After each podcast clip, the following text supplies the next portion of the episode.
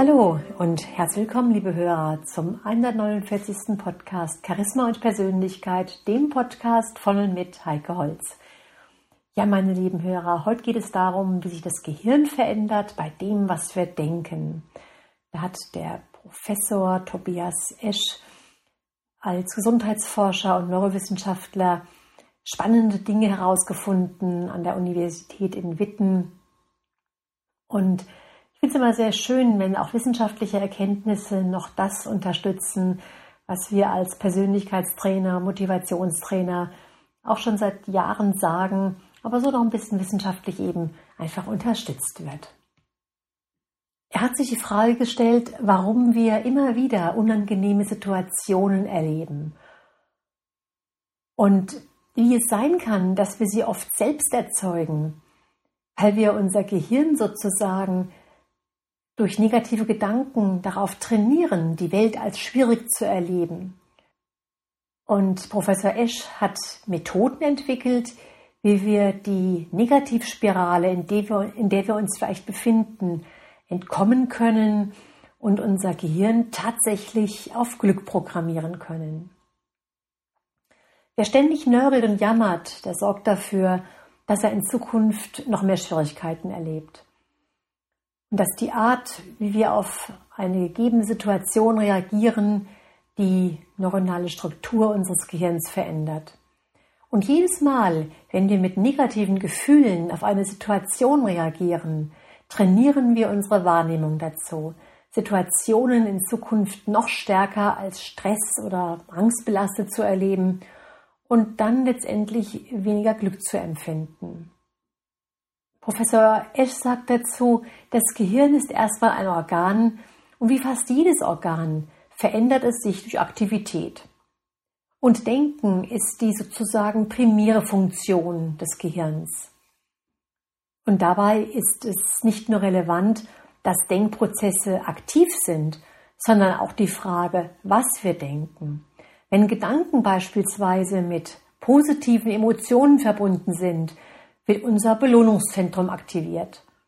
Und negative Emotionen verstärken dagegen den Mandelkern, der Teil des Gehirns, der für Alarm und Angstempfinden zuständig ist.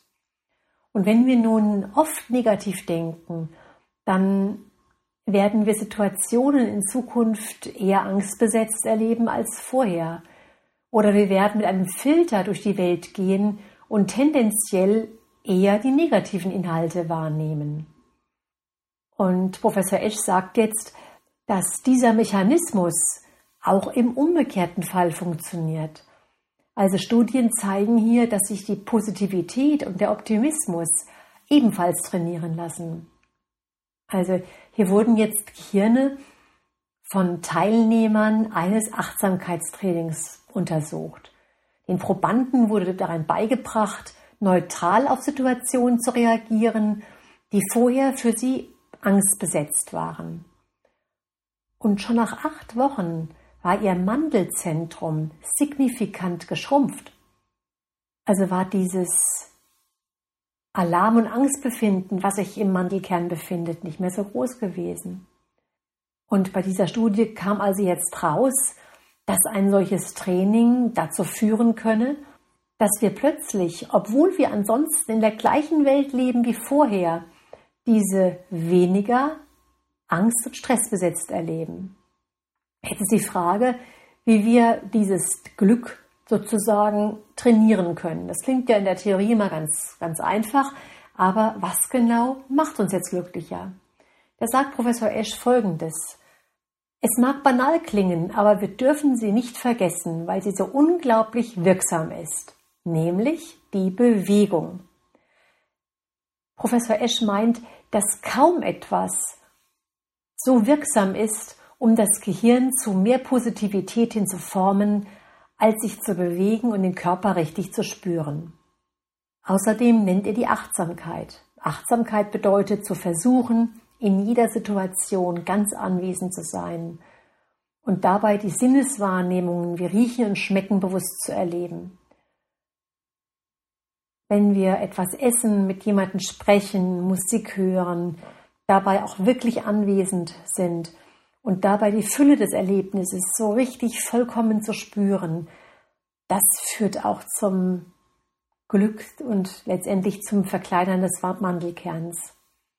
Auch könnte das durch Meditation unterstützt werden und bei ganz normalen Alltagstätigkeiten geübt werden. Dann hat Professor Esch drei Fragen entwickelt, um die Gedanken aktiv umzuformen. Er nennt das die kognitive Umstrukturierung. Die erste Frage ist die, sich zu, zu fragen, ist das wirklich so?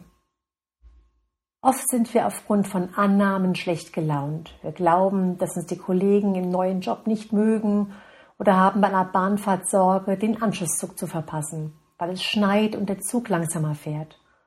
Um sich nicht in sinnlose negative Gedankenschleifen hineinzusteigern, hilft es schon, sich zu fragen, ob der Grund für unsere schlechte Laune überhaupt wirklich zutrifft. Haben wir Beweise dafür, dass unsere Annahme stimmt? Die zweite Frage, die er hier entwickelt hat, kann man das nicht auch anders sehen? Also können wir, also können wir einer Situation, die möglicherweise tatsächlich negativ ist, etwas abgewinnen? Gibt es etwas, was wir hier lernen können? Oder können wir zum Beispiel Zeit, die wir in einem Stau gewinnen, für etwas anderes sinnvoll nutzen? Und die dritte Frage, die er stellt, hilft mir das?